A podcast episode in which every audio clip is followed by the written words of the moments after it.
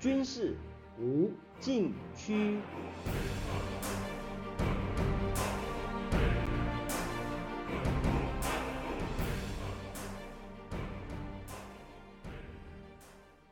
听众朋友们，大家好，您现在收听的是自由亚洲电台的军事无禁区栏目，我是栏目的主持人齐乐意。今天来谈乌克兰局势及其未来动向。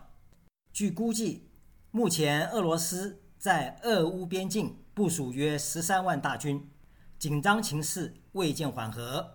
美国加紧向乌克兰空运武器，一架运载武器的美国飞机一月二十五日飞抵基辅。乌克兰国防部长列兹尼科夫他在推特上说，这架飞机运载标枪型反坦克导弹，包括发射器在内，总重约八十吨。预期第四批军援会迅速运到。他感谢战略伙伴美国的援助。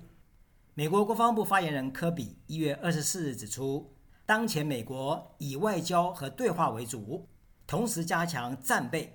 并且有八千五百名美军进入高度警戒，把部署的时间从十天压缩为五天。目前没有做出派遣的决定。一旦北约启用快速反应部队，美国将会迅速向欧洲增援。他们是旅级战斗部队，以及后勤、医疗、航空、运输、情报监视与侦察人员。之后可能增加一些额外军力。北约快速反应部队是一支由陆海空和特战人员组成的多国部队，约四万人。记者问道：“俄罗斯有无可能对乌克兰发动像珍珠港事件的突袭行动呢？”科比说：“美方密切关注俄罗斯的行动，无论在俄罗斯西部及白俄罗斯，美方对那里的动态以及俄罗斯增加部署的情况都有掌握。”是否出现迫在眉睫的入侵迹象？目前还没有看到。有意思的是，当外界担心俄罗斯可能开战之际，乌克兰人却相当平静，认为与俄罗斯的战斗已经持续八年，还会有什么新鲜事吗？从首都基辅到西部城市利沃夫的高速公路依然畅通。有些担心的基辅民众。近期打算把家人和狗疏散到乌克兰中西部，当地气氛并没有紧绷到大战一触即发，美军的反应也没有摆出大战姿态，而是提高警戒，看北约回应，伺机而动。去年十二月十七日，俄罗斯外交部以两份条约草案形式，分别向美国和北约提出安全保障的书面要求，内容包括北约不再进一步东扩。不接受乌克兰成为北约成员国，放弃在原苏联加盟共和国境内建立军事基地，以及双方承诺不在本国领土之外部署陆基型中程和短程导弹等。此后，俄罗斯在俄乌边境调集大军，塑造紧张态势，迫使西方国家坐到谈判桌前。美国和北约当然不会同意俄罗斯的要求。这应该也在俄罗斯总统普京预料之中。既然知道，普京为什么还要向美国和北约提出安全保障协议呢？二零二一年是苏联解体三十周年，当年的华沙组织早就已经成为历史名词，而北约东扩从最初十二国扩增为三十个成员国，东欧国家南瓜其内。俄罗斯的战略空间一次次受到挤压，却无能为力。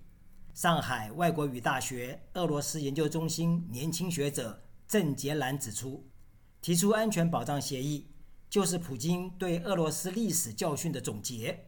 短期而言，阻止乌克兰加入北约，不让西方武器推到家门口；长期来说，是要扭转近三十年来俄国。对以北约为中心的欧洲安全格局缺乏发言权的不利局面，也是俄罗斯再度为西方画红线的严正声明。《纽约时报》引述分析人士的话说：“普京越来越担心乌克兰正滑向西方，对俄罗斯的安全构成严重威胁。提出安全保障协议，显示普京似乎愿意冒更大风险。”迫使西方认真对待俄罗斯的安全问题，并且表达几十年来被西方忽视的不满。普京曾经表示，西方国家已经看到并且听到俄罗斯画出的红线与警告，并且产生一定的效果。换句话说，提出安全保障协议的本身就是一种威慑，也是普京现阶段想要达到的效果。讲到这儿，我们先听一段音乐，稍后继续为您说明。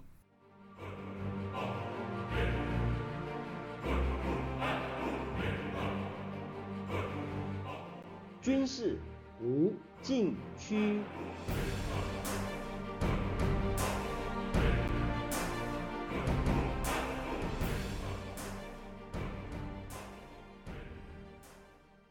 好的，我们回到栏目现场。由于紧张局势并没有减缓，从底线思维来看，普京有无可能因为安全保障协议不被理会，反而遭到美国和欧盟严厉制裁而铤而走险，对乌克兰发动全面入侵呢？华府智库大西洋理事会欧亚中心副主任哈林一月二十三日在美国《国家利益》杂志发表文章指出，尽管很多人认为普京在地缘政治博弈很有一套，但是在乌克兰问题上，他有可能深陷其中而无法脱身。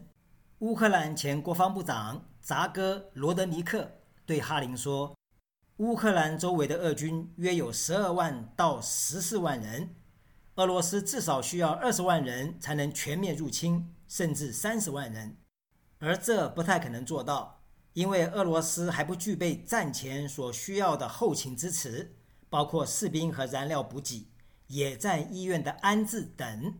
民调显示，俄罗斯若入侵乌克兰，超过百分之五十的乌克兰受访者将誓死抵抗，只有百分之九的人选择逃往海外。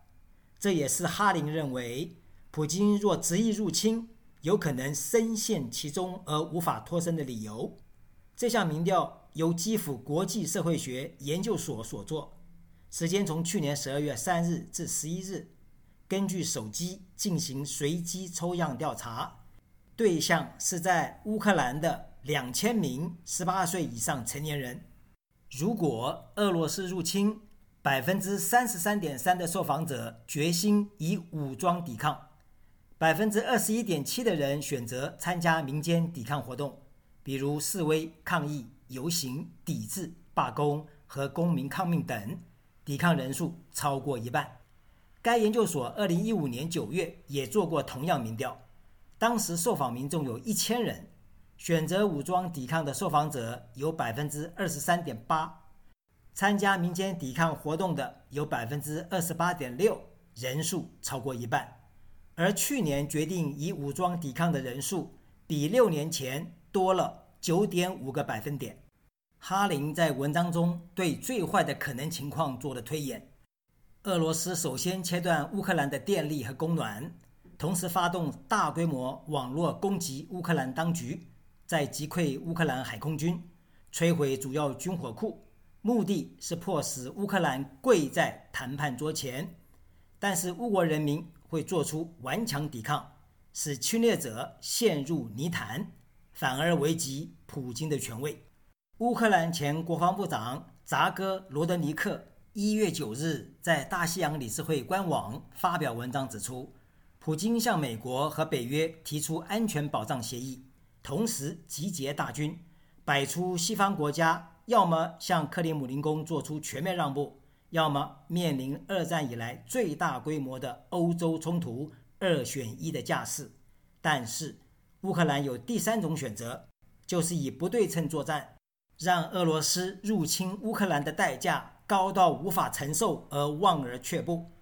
由于情势紧急，扎戈罗德尼克认为，美国与北约要迅速缩小乌克兰和俄罗斯的军力差距为时已晚，而且先进的海空防御装备需要数十亿美元采购及维持，还得大量训练才能够部署使用。现在能做的就是以不对称作战应对普京可能的入侵。目前，乌克兰军队约有五十万人，其中包括一支庞大的预备役特遣队。乌军若以大型编队行动，很容易成为俄军空袭的目标。由于实力悬殊，俄军有能力深入乌克兰领土。不对称作战的目的就是把重点放在俄军能进来却守不住的防卫构想上。为此，乌军要化整为零，把现役部队、退伍军人、预备役人员和大量志愿者结合起来，组成上万个有能力攻击俄军的小型机动战斗队伍，使俄罗斯几乎不可能在占领区建立任何形式的行政机构，也不可能确保。俄军补给线的安全，目前西方国家援助的武器装备也很适合不对称作战。看来这样的防卫构想相当实际，而且具有操作性。讲到这儿，我们先听一段音乐，稍后继续为您说明。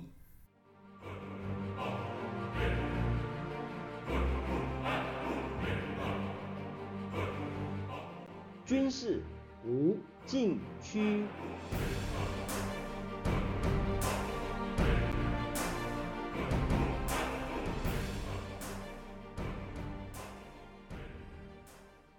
好的，我们回到栏目现场。扎哥罗德尼克指出，乌克兰和俄罗斯进行了八年战斗，这个国家可能比当前欧洲任何其他国家都更有心理准备来保卫自己。如果有正确的战术和装备，乌克兰大有可能降低俄军入侵成功的机会。俄军在进攻初期可能取得令人印象深刻的进展。但是，随着在占领区遭遇乌克兰机动队伍的层层阻击，可能很快面临瓦解。当年苏联入侵阿富汗对自己造成的灾难，普京应该能够认识到，入侵乌克兰也可能带来类似的后果。据俄罗斯解密档案显示，1979年12月底，苏联正式宣布出兵阿富汗。这是全体政治局委员一致赞成的决定，而且所有人都主张以短期有限方式进行军事行动，而不是长期的武装占领。主要策略是先解决阿富汗领导人阿明，再把政权交给听话的卡尔迈勒，组成新的阿富汗政府。当时苏联高级将领在报告中指出，苏联正规军介入一场持久的。阿富汗内战非常危险，而且住在崇山峻岭的阿富汗部落骁勇好战，苏军展开军事行动更是徒劳无益。但是他们的警告没有受到重视，苏军初期的军事行动进展顺利。苏共中央政治局为此决定，苏军在阿富汗有五万人足够，并且考虑三到四周内结束战斗，撤回部分军队。然而，苏联高层没有料到，国际社会对其入侵阿富汗做出异乎寻常的反应，不仅联手抵制1980年莫斯科夏季奥运会，更导致原本可以舒缓的美苏关系走上全面对抗。这场入侵战争持续十年，苏联共派出九十多万大军，付出四万三千多人伤亡的惨痛代价。直接用于战争的每年开支五十多亿美元，是美国援助阿富汗反对派经费的十倍之多。到一九八零年代中期，苏联经济捉襟见肘，使苏军在阿富汗的行动不堪重负。直到一九八九年二月，苏联不得不撤走全部军队。苏联领导人万万没有想到，原本规划的一次短期军事行动。竟然深陷其中而无法脱身，长达十年之久，国力消耗殆尽。两年多后，苏联解体。谁会料到有这样的结局？很难想象，普京会把乌克兰问题变成第二个阿富汗。听众朋友们，您现在收听的是自由亚洲电台的军事无禁区栏目，我是栏目的主持人齐乐意，谢谢大家收听。下次再会。